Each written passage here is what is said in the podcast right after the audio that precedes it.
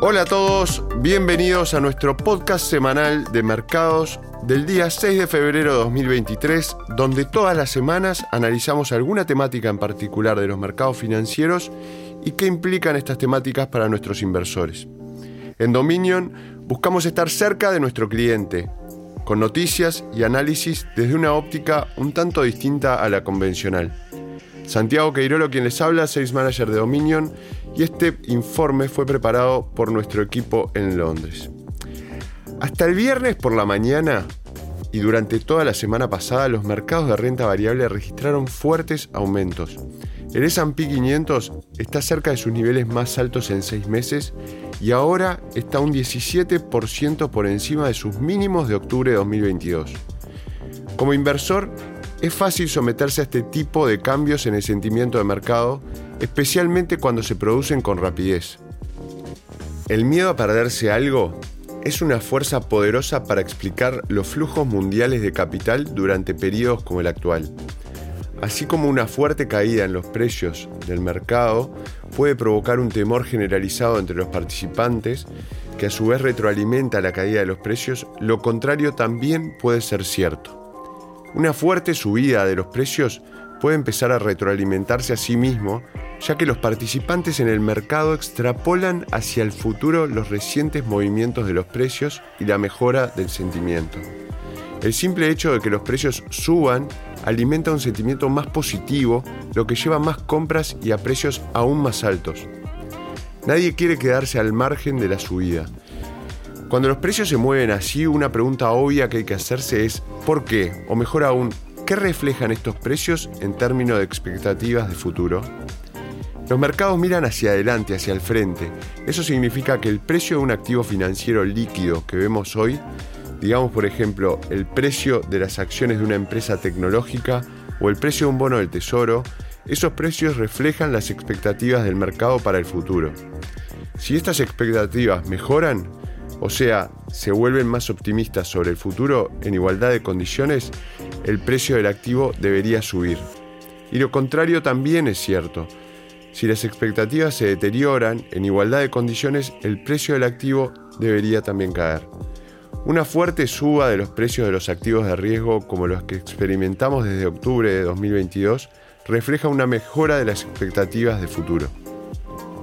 Esto es lo que se quiere decir cuando se habla de lo que el mercado está valorando.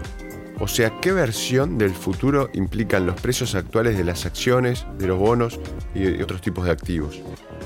A veces, esas expectativas de futuro, ya sean alcistas o bajistas, pueden diferir de la realidad. Las expectativas colectivas para el futuro en enero de 2022 eran excesivamente optimistas en relación con lo que realmente ocurrió. La realidad se puso al día con los precios del mercado y la realidad es la que generalmente suele ganar al final. La constatación colectiva por parte de los participantes en el mercado de que el resultado esperado, reflejado en los precios de los activos, es diferente del resultado realizado, puede dar lugar a cambios bruscos en los precios.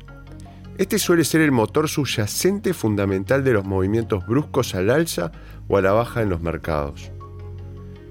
Si observamos los mercados en la actualidad, ¿qué están valorando? Empecemos por los mercados de renta variable.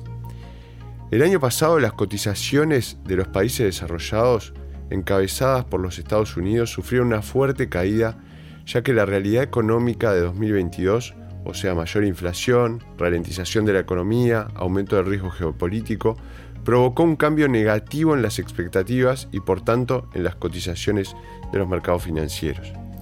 El reciente repunte de las cotizaciones en los mercados implica una mejora de las perspectivas. En otras palabras, los mercados de renta variable nos están diciendo que hablar de recesión es prematuro, mientras que los riesgos de inflación y tasas de interés más altas son ahora menos preocupantes. Los mercados de renta fija, por su parte, nos cuentan una historia un tanto distinta.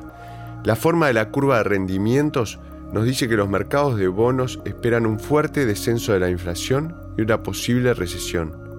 Nos saltaremos la explicación de lo que significa la inversión de la curva de rendimiento en este episodio, pero basta decir que siempre que ha ocurrido en el pasado ha habido una recesión.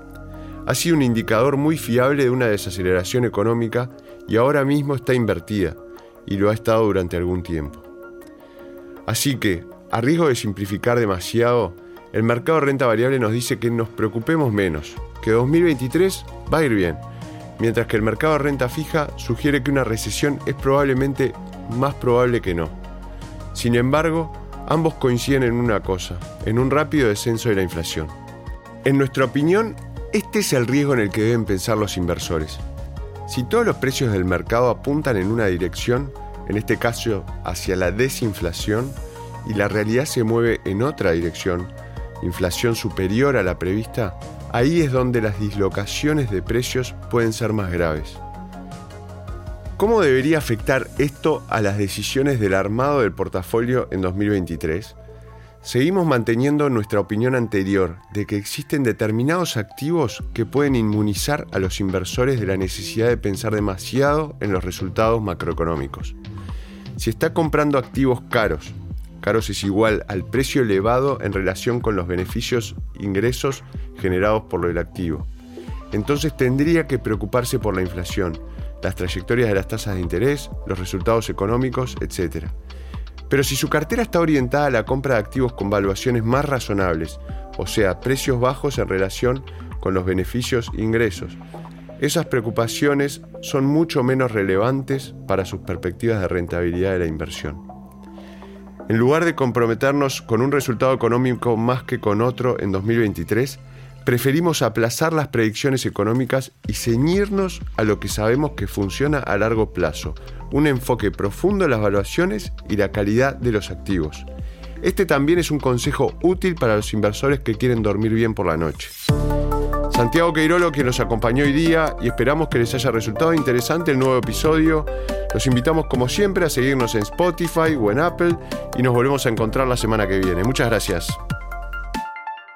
Las opiniones expresadas en este podcast pertenecen al autor en la fecha de publicación y no necesariamente a Dominion Fund Management Limited. El contenido de este podcast no pretende ser un asesoramiento de inversión y no se actualizará después de su publicación. Las imágenes, videos, citas bibliográficas y cualquier otro material de este tipo que pueda estar sujeto a derechos de autor se reproducen total o parcialmente en este artículo sobre la base del uso legítimo que se aplica a la información periodística y al comentario periodístico de los acontecimientos.